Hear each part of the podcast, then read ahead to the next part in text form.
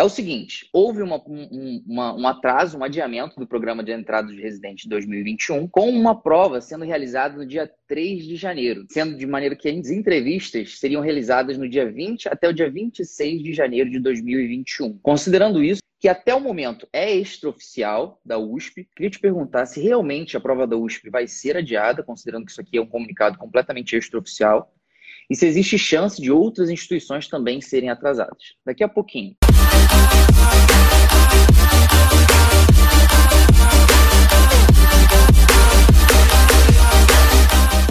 Está começando o podcast do Internato Residência Médica.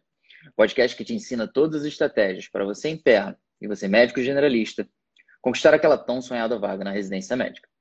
Meu nome é Felipe Barreto. Meu nome é Eduardo. E o tema de hoje é o adiamento das provas de residência. Como lidar para conseguir escolher justamente a sua residência nesse momento? Então, Barreto, a princípio a prova da USP vai ser sim adiada. Não só vai ser adiada para o dia 3 de janeiro, mas a grande novidade também é a substituição da prova prática por uma prova multimídia. A prova prática antes era só para quem se classificava para a segunda fase, né? Então a pessoa tinha que fazer, todo mundo fazia a prova teórica e os primeiros colocados é, eles iam para uma segunda fase que era a prova prática. Nesse momento, o que o que tá tudo leva a crer que a gente não vai ter isso mais de primeira e segunda fase, a gente vai ter a mesma prova com a prova teórica e uma prova multimídia. Então é uma grande mudança no concurso da USP. A notícia boa é que foi um adiamento relativamente leve, né? Muita gente perguntava para gente é, se, se a prova seria só no meio do ano que vem, vai ser só em maio, vai ser só em junho. Muita gente especulando muita coisa nesses últimos meses e, ao que tudo indica, a USP é, foi a pioneira aí de, de, dar realmente uma data, vai ser no dia 3 de janeiro, então provavelmente um, um adiamento leve. E você perguntou sobre outras provas, ainda não está, a gente não tem informação oficial sobre outros lugares, mas é, tudo leva a crer que várias provas, várias instituições vão adiar sua, seus concursos em alguns meses, possivelmente seguindo essa mesma lógica da USP. É, e aí fica a grande expectativa, principalmente nas grandes provas de São Paulo, que também tem segunda fase, né? a prova da Unifesp, da Unicamp, da Santa Casa,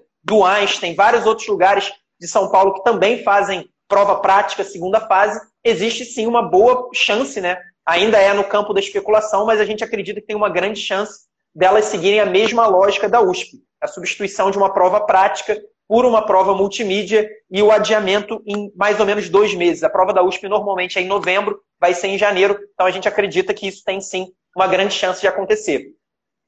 Cara, é interessante que eu lembro a primeira vez que a gente comentou sobre isso, a possibilidade de adiamento de alguma prova, a gente bateu o martelo falando: olha só, a gente não tem como saber nada no momento, mas só tem uma coisa que eu tenho certeza que você deve fazer: começar a estudar. E é basicamente isso que aconteceu. Teve um atraso, ok, teve um atraso de dois, três meses, quatro meses talvez, mas realmente, será que você não deveria ter começado a estudar lá atrás? Acredito que não. E hoje a dúvida que paira, ainda tem pessoa me perguntando: olha só, mas tem chance de ter cancelamento ainda desse, desse, desse concurso? Porque tem um amigo que está fazendo residência e ele está super chateado porque ele não está fazendo cirurgia e ele está querendo que a residência dele seja prorrogada. E aí, o que você responde quanto a isso, Eduardo? Tem chance de ser cancelado alguma coisa? Então, Barreto, eu acho que as pessoas fazem, na verdade, a pergunta errada. Porque ter chance de cancelar, eu acho que seria uma arrogância muito grande eu falar aqui que não tem nenhuma chance de cancelar as provas, né? A gente tem. A, a, se a pandemia ela voltar de uma maneira mais forte ainda nos próximos meses, se, se, se acontecer uma loucura no país que a gente espera que não aconteça nos próximos meses, é possível sim que, tenha, que tenhamos cancelamentos. Agora, eu acredito na nossa visão, desde alguns meses atrás até agora, a gente mantém essa visão, é que essa chance é muito, muito, muito pequena. Porque não interessa a ninguém ficar sem formar residente é, um ano inteiro. Então, se a gente tivesse cancelamento, significa que a gente não teria entrada de novos residentes em um ano. E isso, para a saúde como um todo do Brasil, seria um grande baque, né? Porque a gente sabe que os residentes eles tocam o serviço de vários hospitais. Sem o trabalho dos residentes, vários hospitais não param em pé. Os hospitais não conseguem seguir os serviços que eles fazem sem residentes. Então, assim, por essa, por essa característica da nossa saúde, é, a gente acredita que é uma chance muito, muito pequena da gente ter cancelamento de prova, ainda mais com essa notícia da USP. Fez um adiamento bem leve, é, a, a, especulação era que seria um adiamento maior, inclusive internamente, nas instituições de residência médica, o que você falou é totalmente verdade. Os residentes que estão sendo prejudicados e os preceptores diretos desses residentes, eles normalmente eles são favoráveis a ter um adiamento maior, alguns até ter um cancelamento. Só que os chefes da residência, o cara que, que comanda o hospital, os diretores do hospital, aquele cara que tem responsabilidade sobre o funcionamento do hospital, eles sabem muito bem que seria um desastre, seria uma, uma grande loucura a gente fazer o cancelamento de, de residência médica. Então, no fim, provavelmente o que vai acontecer é esse meio termo que a gente viu na prova da USP. Então, é esse o cenário que nós acreditamos ser o mais provável. Agora, se for falar em possibilidade, vou dizer que tudo é possível. Ninguém sabe qual vai ser o andamento é, da, da pandemia nos próximos meses aqui no Brasil. Claro, realmente, cara. Agora tem uma outra dúvida, que foi inclusive a dúvida da Priscila. Ela perguntou o seguinte: as instituições adiaram a prova ou também o início da residência? Ah, isso, isso é uma ótima pergunta da, da Priscila. A princípio, a prova. A gente ainda não, ainda não está claro em relação às entradas dos novos residentes. O que a gente pode, o que a gente pode ter, ter como uma, uma intuição, vendo a data que a USP colocou a prova, a USP fez questão de colocar a prova no início de janeiro. Então, me parece que ela quer ter tempo de corrigir as provas, de fazer a classificação, de fazer as reclassificações e iniciar a residência em março. Então, essa é a impressão que a gente tem ao ver, entre aspas, a pressa da USP para fazer a prova. Ela não quis fazer um adiamento maior para dar mais segurança de que, de que o coronavírus já vai estar controlado, de que a epidemia vai estar controlada. Não. Ela fez uma prova no início de janeiro. Então, a princípio, a gente acredita também que as residências médicas elas vão fazer de tudo para começar no dia 1 de março, exatamente por essa questão é, que a gente falou. Agora, se, é claro que existe sim a possibilidade de um adiamento de um, dois meses da entrada de residentes, pelo fato do, do que o Barreto falou. A gente tem residentes de cirurgia hoje que não estão fazendo cirurgia já há alguns meses. Eles estão tratando Covid, ou eles estavam tratando Covid em alguns lugares que a doença está um pouco mais controlada. A gente tem residentes de anestesia que não estão fazendo anestesia, que estão em CTI. Então a gente tem esses casos. Então, como, como cada instituição vai lidar com isso, ainda é um ponto de interrogação. Total, cara. O Marcelo também perguntou como que funciona a prova multimídia. Isso é uma coisa, é uma, é uma, pergunta super legítima, né? Quando a gente entra na faculdade de medicina, a gente não faz ideia do que é residência. Eu lembro de quando eu entrei, eu, eu entrei na faculdade e me perguntaram, pô, você vai seguir qual carreira? Eu, ah, medicina.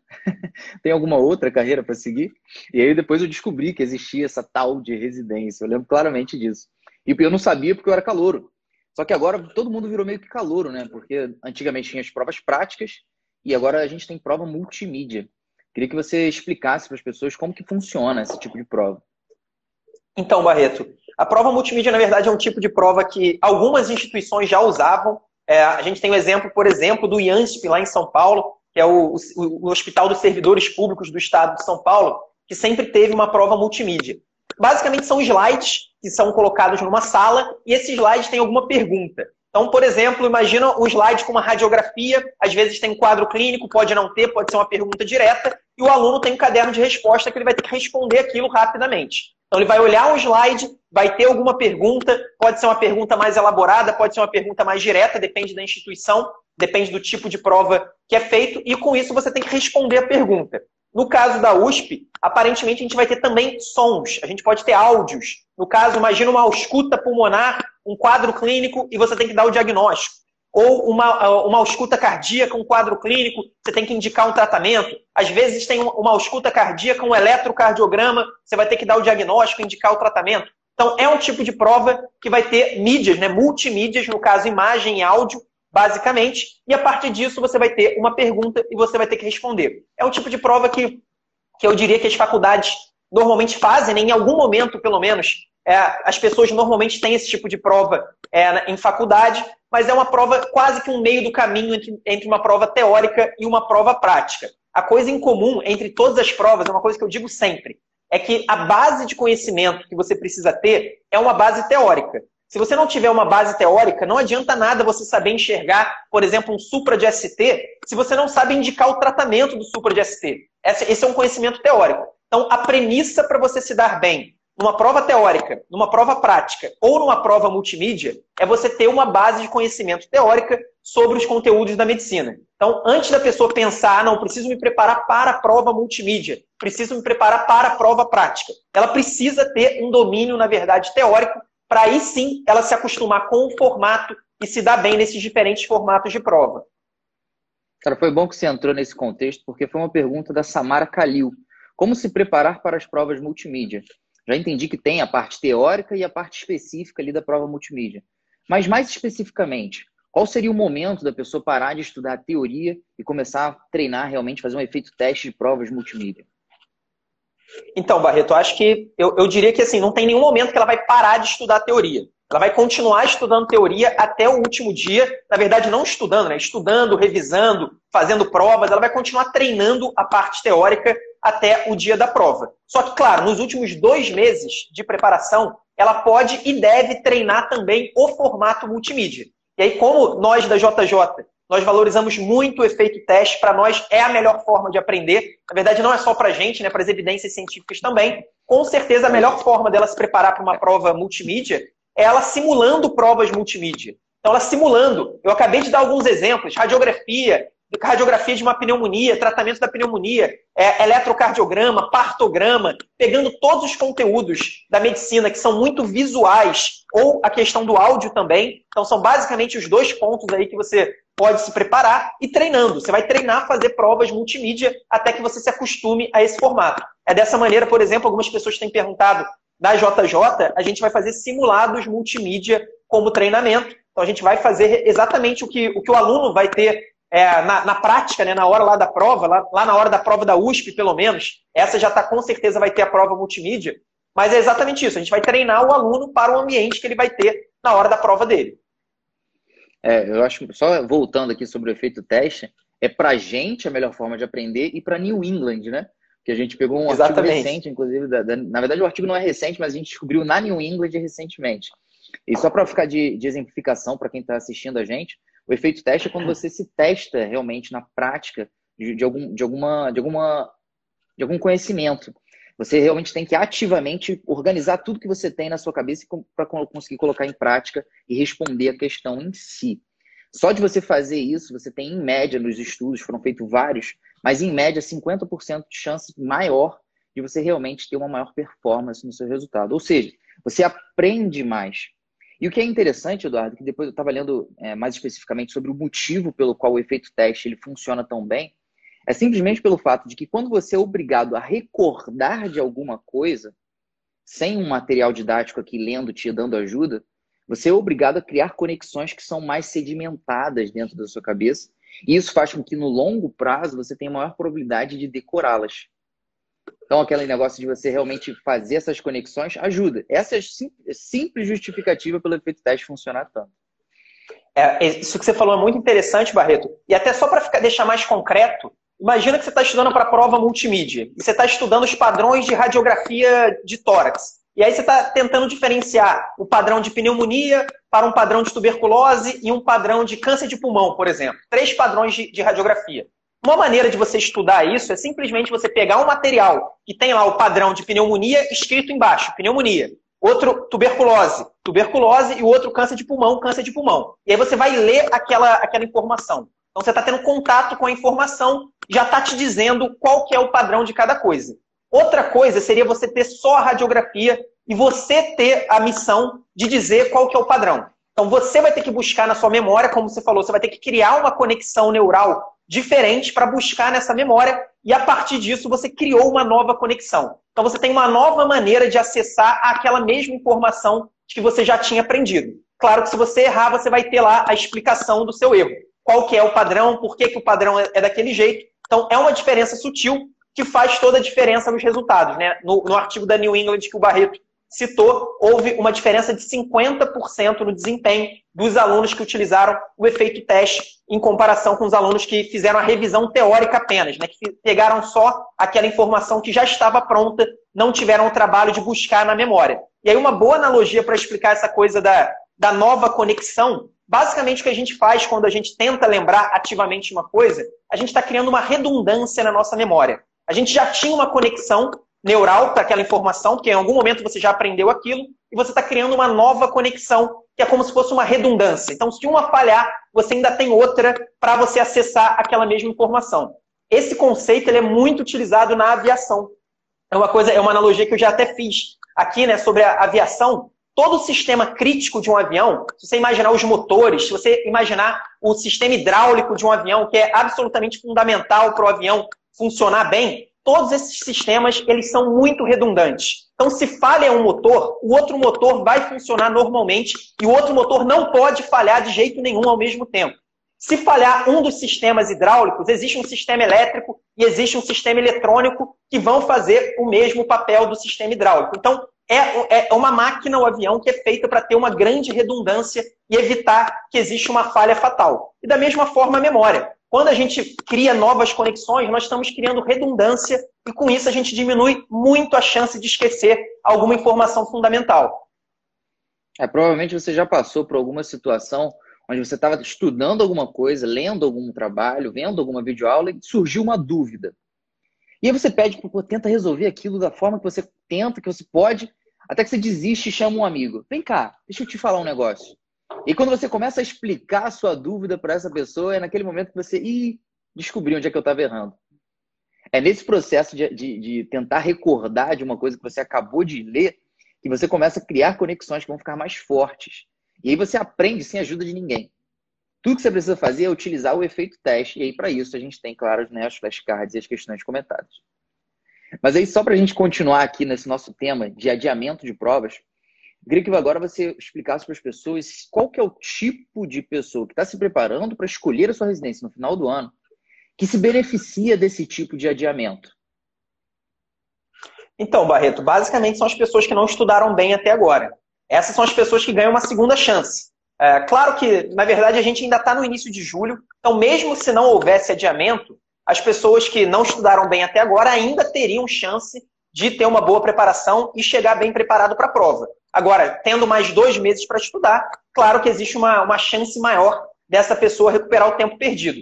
A grande pegadinha é que se a pessoa estudou mal até agora, a maior probabilidade é que ela continue estudando mal nesses próximos meses. Se ela não mudar alguma coisa na rotina dela, se ela não mudar alguma coisa na motivação dela, se ela não mudar alguma coisa na metodologia dela de estudo, a maior probabilidade é que ela vai continuar estudando mal, ela não vai melhorar o estudo dela e ela vai chegar lá em janeiro ou em fevereiro, não sei quando vão ser as outras provas, e não vai se dar bem. Mas claro que existe a, a possibilidade de algumas pessoas desse universo gigantesco de pessoas que não estudou bem até agora, eu tenho certeza que algumas pessoas, uma minoria, vai começar, não sei se por motivação, não sei se porque entrou no JJ intensivo, não sei pelo motivo que for, algumas pessoas vão conseguir é, melhorar a preparação a partir de agora e vão ganhar esse fôlego a mais de dois meses para melhorar a preparação. Da mesma maneira, as pessoas que são teoricamente prejudicadas são aquelas que já estão com uma nota muito boa. Essa pessoa que já está com uma nota muito boa, o ideal para ela é que a prova fosse amanhã. Porque como a prova de residência é uma concorrência, se ela está tá num nível maior do que a grande maioria dos concorrentes dela, para ela o ideal é que a prova seja amanhã. Então é uma coisa que eu tenho falado também com os nossos alunos que estão bem preparados. De vez em quando a gente tem, a gente tem os nossos simulados, e aí de vez em quando o aluno vem falar, nossa, fiquei em primeiro, fiquei muito feliz. Aí às vezes eu converso com o primeiro colocado do simulado. E eu tenho alertado sobre isso, que esse, esses dois meses a mais da prova, podem ser uma grande pegadinha para quem está se dando bem. Que a pessoa estava com a mentalidade, não, eu vou dar o gás até novembro, até dezembro, depois eu vou descansar, em março eu começo a minha residência. Normalmente esse é o planejamento ideal das pessoas que estão conseguindo se preparar bem. Isso, pelo menos, está ameaçado pela, pelo adiamento das provas. Porque o cara vai ter que manter esse gás, vai ter que manter esse foco, pelo menos até janeiro, é o que a gente imagina. É, e se ele não, não conseguir manter, abre espaço justamente para essas pessoas que não estavam estudando tão bem, mas mudaram alguma coisa na sua preparação, como você bem falou, e melhoraram a sua produtividade. Agora, uma coisa é essencial, sem sombra de dúvidas, e essa é o planejamento.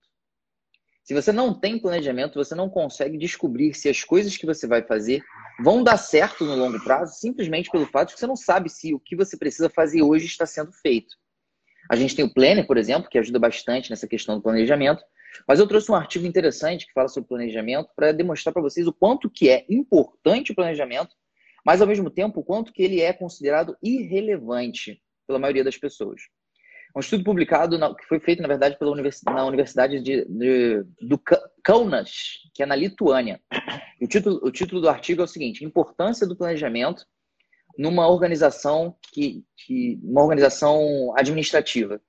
E como é que ele funcionou? Eles, eles pegaram alguns diretores e perguntaram para eles o quanto que eles achavam que o planejamento das suas próprias ações interferia no resultado que eles conseguiam, que eles conseguiam atingir.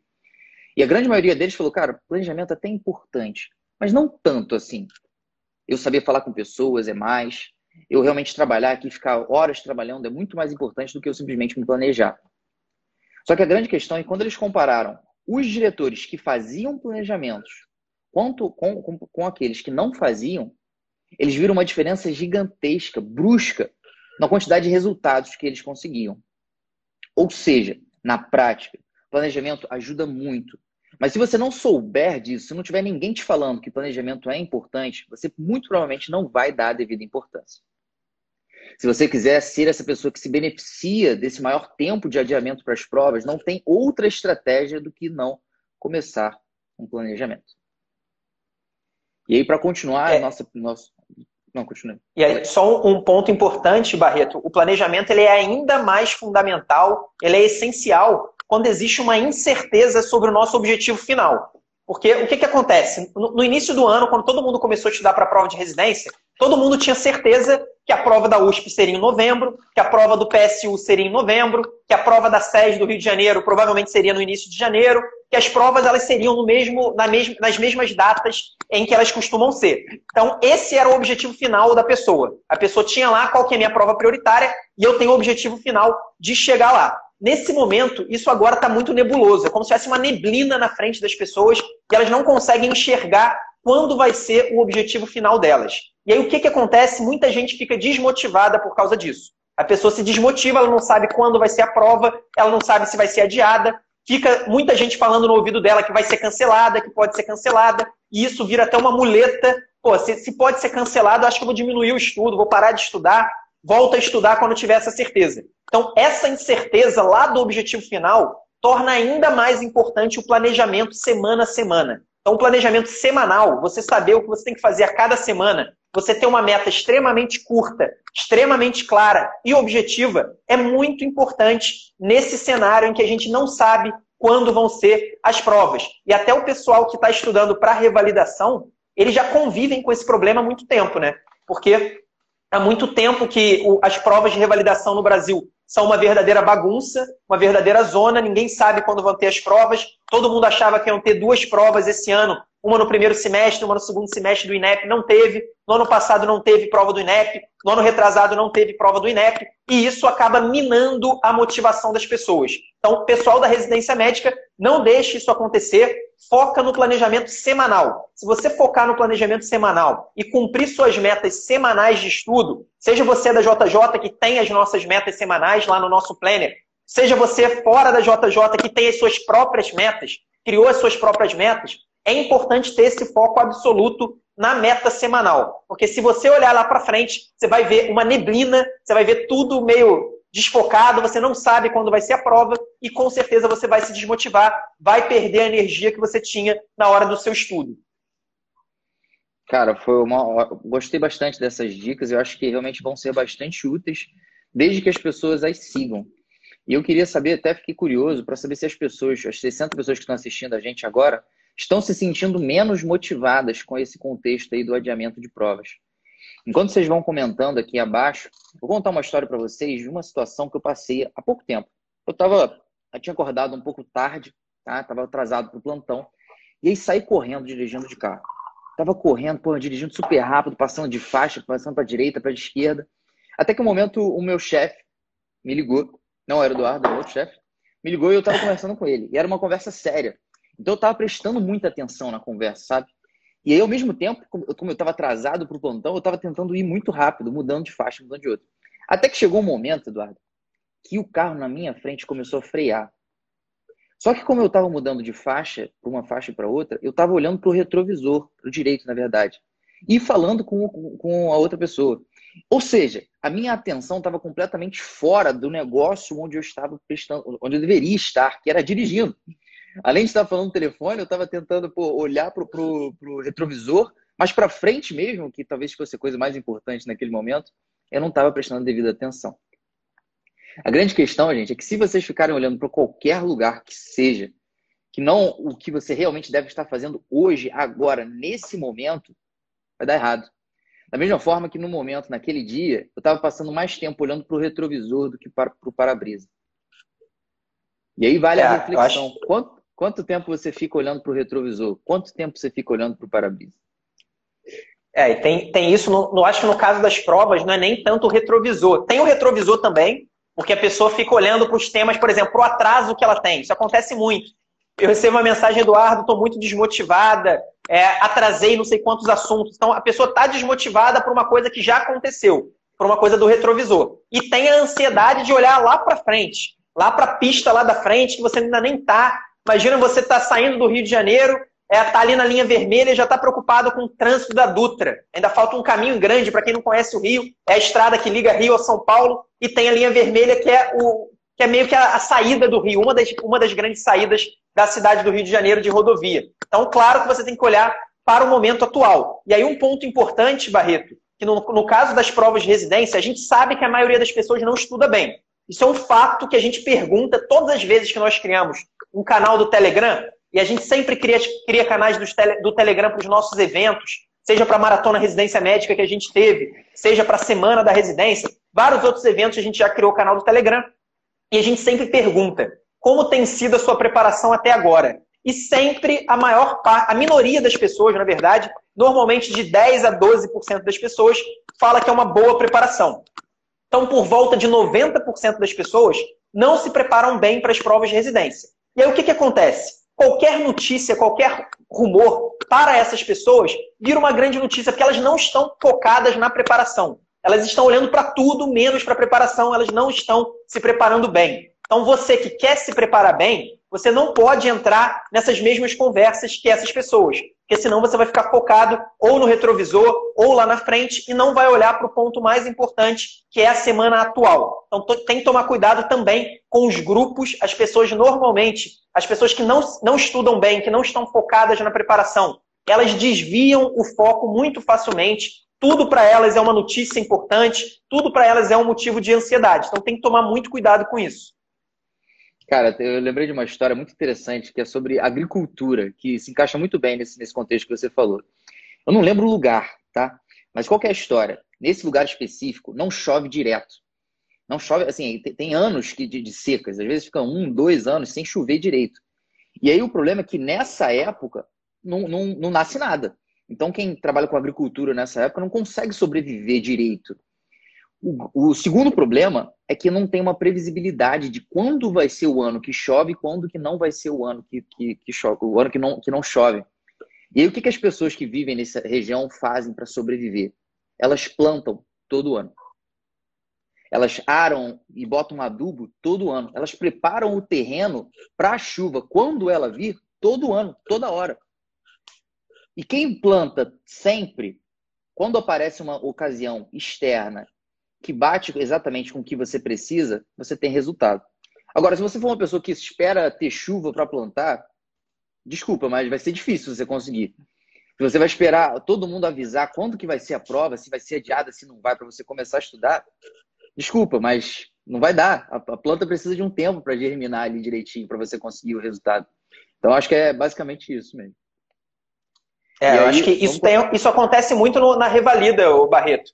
A gente tem pessoas que não conseguiram se motivar para estudar sem saber quando vai ser a prova. Só que a gente tem gente também que estava estudando. Aquela pessoa que, como você falou, estava plantando ali o ano inteiro. Então o cara estava estudando o ano inteiro. No momento em que o, que o MEC decide, não, a prova vai ser em outubro, o cara já está ali na cara do gol. É, ele já está muito bem preparado, falta só realmente um estudo de curto prazo, um lapidamento para ele conseguir a revalidação. Vai ser a mesma coisa nas provas de residência. Quem ficar desmotivado, quem parar de estudar por conta da incerteza das provas, essa pessoa não vai estar bem preparada. É, isso está muito claro, com certeza.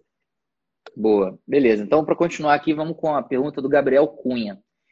Dois a três meses a mais de estudo demandam alguma mudança no método de preparação? Então, Barreto, essa é uma pergunta interessante. Eu diria que não, na maioria dos casos.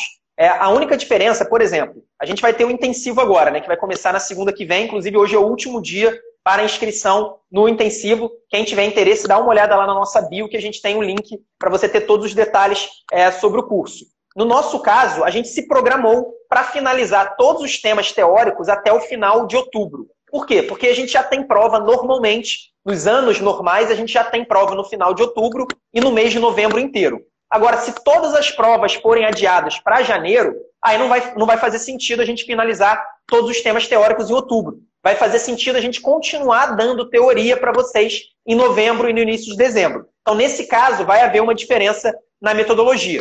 Da mesma maneira, para você fazer as suas provas prioritárias, então imagina que você, Gabriel, é um cara que quer muito passar na prova da USP. A prova da USP normalmente é em novembro. Então, normalmente a gente recomendaria você começar a fazer as provas da USP como preparação específica a partir do mês mais ou menos de setembro. Dois meses de diferença é um ótimo período para você pegar as provas da USP, se acostumar com o formato, estudar os seus erros, estudar o estilo da banca e ficar preparado para aquela peculiaridade. Agora, se a prova vai ser em janeiro, você não precisa começar a fazer isso em setembro. Você pode começar a fazer isso em novembro, por exemplo. Então, existem algumas diferenças que a gente vai a gente vai ter, mas eu diria que o principal não muda. O principal é, é você ter, primeira, regularidade de estudo, isso não muda em nada, você tem que continuar tendo um estudo regular, esse estudo consistente, inclusive, vai ser mais importante ainda, porque menos pessoas vão conseguir, com certeza, quando a prova é adiada. Torna menos provável que as pessoas consigam estudar até o dia da prova, então a regularidade ela ganha ainda mais importância.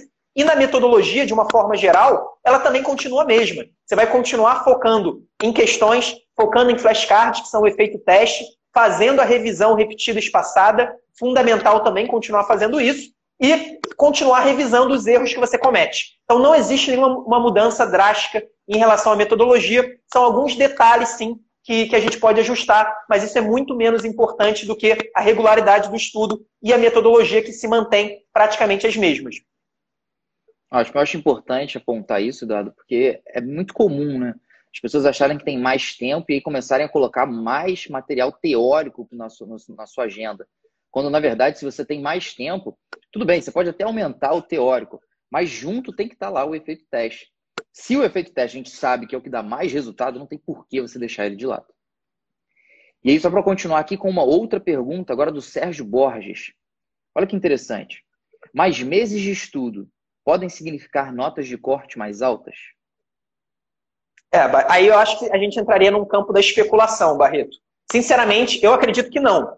Eu acredito que não, porque ao mesmo tempo em que a gente vai ter mais meses de preparação, a gente tem mais desvio de foco durante a preparação. Então, quantas pessoas não pararam de estudar ou diminuíram o estudo durante a pandemia? Foram trabalhar ou mudaram a rotina na faculdade, ficaram desesperados, tiveram problemas familiares, tiveram problemas relacionados a Covid-19 e não pararam de estudar. Da mesma maneira, quantas pessoas estão com dificuldade de manter o ritmo de estudo por conta dessa neblina ali na frente, por conta dessa incerteza. Então, esse é um exercício de especulação, de adivinhação, mas eu sinceramente não acredito, não creio mesmo em diferença nas notas de corte. O que pode fazer diferença, claro, o que vai alterar com certeza as notas de corte é a mudança de prova prática para prova multimídia. São duas provas completamente diferentes, tem uma avaliação completamente diferente, e isso inevitavelmente vai mudar é, as notas de corte. Pode mudar para mais, para menos, depende do nível de dificuldade da prova multimídia. Mas se eu for pegar a prova teórica, que a princípio vai ser exatamente igual o que era no, no ano passado,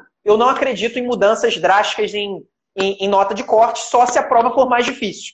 Isso, isso pode acontecer normalmente, a USP pode fazer uma prova mais difícil em 2021 do que foi em 2020, e isso vai tornar a nota de corte menor, por exemplo, ou fazer uma prova mais fácil e tornar a nota de corte maior. Mas eu não acredito que essa mudança de adiamento, o adiamento em si, seja capaz de aumentar as notas de corte por conta disso, porque as pessoas vão ter dificuldade de seguir a preparação. É o que eu falei na última resposta. A regularidade do estudo ela vai ser ainda mais importante, porque, na minha opinião, ela vai ser mais rara vai ser mais raro as pessoas conseguirem ter uma consistência de estudo, ter uma regularidade da preparação até o dia da prova. Então, se você, não lembro agora quem foi que fez a pergunta, não, não lembro Sérgio. se foi... Sérgio Borges. Então, se o, se o Sérgio conseguir é, manter essa regularidade de estudo, se ele mantiver um ritmo constante, provavelmente ele vai conseguir a vaga. Boa, cara. Eu, eu diria que talvez uma das dúvidas mais comuns no pós-prova são as pessoas se juntarem assim e falar, nossa, esse ano estava de mais difícil que o do ano passado, não estava? É uma coisa muito é quase. Todo, a gente... Isso é quase universal, Barreto. eu, eu sempre... sempre respondo. E eu sempre respondo, porque até, até nós mesmos caímos nessa muitas vezes. Porque às vezes é, isso aconteceu, acho não lembro se foi no ano passado ou no ano retrasado, mas aconteceu, eu lembro do pessoal saiu de alguma prova, muita gente me mandando é, mensagem ou mandando mensagem nos nossos redes, no, no nosso e-mail, no nosso suporte da plataforma, falando que a prova tinha sido difícil, muito difícil, que as notas provavelmente iam cair. E aí a gente começou a receber muita mensagem, eu fui dar uma olhada na prova. E aí, já com aquele viés de todo mundo me falar isso, eu vi, pô, realmente eu acho que essa prova foi mais difícil. Quando saiu o resultado, não foi nada daquilo. E várias das pessoas que disseram que a prova tinha sido impossível acabaram sendo aprovadas. Então, assim, é uma coisa que é, é esse pessimismo pós-prova do estudante de medicina, eu acho que vale para outras carreiras também. Mas no estudante de medicina e no médico, é quase que uma doença universal do médico e do estudante de medicina. Depois da prova, bate aquele pessimismo. Você acha que você foi mal, você acha que a prova foi impossível, você acha que você errou um monte de pegadinha, é uma coisa quase que inevitável. Cara, apareceu uma, uma pergunta aqui do Tiago, o Gustavo já até respondeu, mas é importante a gente é, repetir aqui. Vocês vão fazer provas multimídia para o curso intensivo? Sim, é mesmo, vai ser a mesma coisa, o mesmo treinamento que a gente vai ter para o curso extensivo vai ser, vai valer para o curso intensivo também. Então a gente vai ter sim o treinamento com simulados, provas multimídia, a gente vai ter o treinamento para esse tipo de prova, até porque o nosso palpite é que não vai ficar só na USP. Uh, a gente não tem certeza, mas a gente acredita que esse tipo de prova não vai ficar só na USP, ele vai acabar se espalhando pelas outras instituições que tinham prova prática também. E até quando a JJ Mentoria, seja extensivo, seja intensivo, vai ficar disponível para os alunos? Então, Barreto, no mínimo até janeiro, até 31 de janeiro de 2021, se a gente tiver provas em fevereiro, a gente vai manter também até o final de fevereiro. A gente vai continuar tendo é, acesso à plataforma, a gente vai continuar organizando a revisão dos alunos até esse período. Claro que se a prova foi adiada por muito tempo, aí já a gente não sabe, a gente vai ter que ver, rever o que, que é possível. Mas se for até o final de fevereiro, a gente com certeza vai ter isso disponível. Boa. Já estou olhando aqui uma, uma pergunta, uma pergunta direcionada para mim. Obrigado, Tamara. Falando bem da aula de CC. É... Até me desconcentrou aqui. Enfim, o, o... queria só para finalizar esse, esse episódio que você, Eduardo, explicasse para a gente de uma maneira resumida, em poucas palavras, o que, que você acha que é o mais importante aqui. Se você tivesse que falar qual que é o CCQ aqui desse podcast sobre adiamento das provas, qual que você diria que é? Então, Barreto, eu acho que o CCQ, sem dúvida nenhuma, é o foco na preparação. É uma coisa que a gente fala desde o início do ano para os nossos alunos, desde que a gente começou essas lives aqui no Instagram, a gente fala o tempo todo. Pode parecer um grande clichê, mas é o que faz toda a diferença. É, a gente pode ver, olha a nossa volta. É, é esse é o recado que eu posso dar para o pessoal. Olha a sua volta, a galera que vai fazer prova de residência também, a maioria deles está focado em coisas que não são importantes. Ah, será que a prova da USP multimídia vai ser difícil? Ah, preciso me preparar para a prova multimídia. Ah, será que a Unifest vai ser adiada também? Será que a prova do meu estado? Será que a prova vai ser cancelada? Tá todo mundo conversando sobre variáveis que não são controláveis. Então ninguém controla a data da prova da Unicamp ou a data da prova do SURSE, a data da prova da ANRIGS. A gente não tem esse controle. Quem tem esse controle são lá os diretores, o, o pessoal da coordenação da residência médica. E a grande maioria das pessoas gasta a maior parte do tempo pensando nisso. Então, o grande recado é tira o pensamento disso, tira a energia disso, tira o foco disso e coloca na preparação, na preparação semanal. Quem tiver essa mentalidade, quem entender esse recado, eu sei que é a minoria das pessoas que entende, talvez aqui no nosso ambiente controlado não, eu acho que no nosso ambiente é a maioria, mas se a gente for olhar no ambiente de todo mundo que faz prova de residência é a minoria das pessoas que entende isso e é exatamente essa minoria que vai conseguir as melhores vagas. Então, eu convido todo mundo a ter essa mentalidade. Esquece todas as variáveis que a gente não controla, tudo que você não tem controle, não faz sentido você se desgastar, você ficar ansioso, você ficar pensando nisso. Coloca o seu foco, a sua energia, até a sua ansiedade, porque a ansiedade é um sentimento que hoje é demonizado mas não é um sentimento ruim se ele não for exagerado e se ele for canalizado para o lugar certo. E no caso da prova de residência, o lugar certo é exatamente a preparação. Então o foco tem que estar na preparação, tem que estar em ter um estudo regular e ter uma metodologia adequada. Quem tiver essa, esse foco, quem tiver essa mentalidade, vai estar muito na frente não só em prova de residência, mas em qualquer projeto de vida que seja um projeto difícil que elas queiram executar.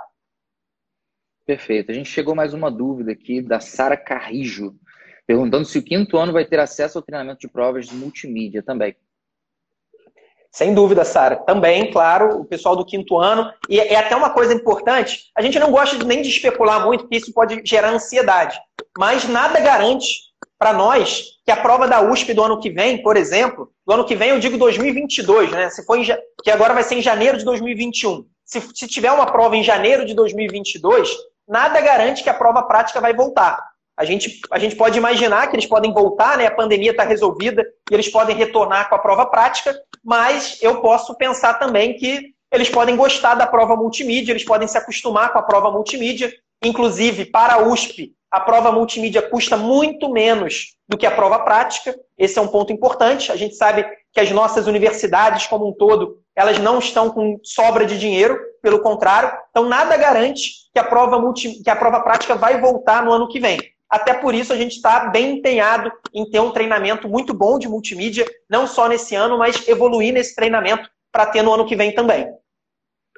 Cara, bem maneiro. A gente discutiu aqui hoje o tema o adiamento das provas, como lidar para conseguir escolher a sua residência nesse caos.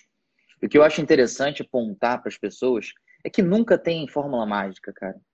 Basta que você tenha consistência, planejamento e estude com uma metodologia efetiva tudo que a gente fala aqui nesses 30 já episódios, se não me engano, esse é o, esse é o trigésimo episódio, cara, de, do podcast. Exatamente, esse é o trigésimo. São, são, são formas, são nuances da gente conseguir aplicar essa consistência e metodologia em áreas diferentes da nossa preparação. Não tem fórmula mágica, repito. Basta que siga cada uma dessas estratégias.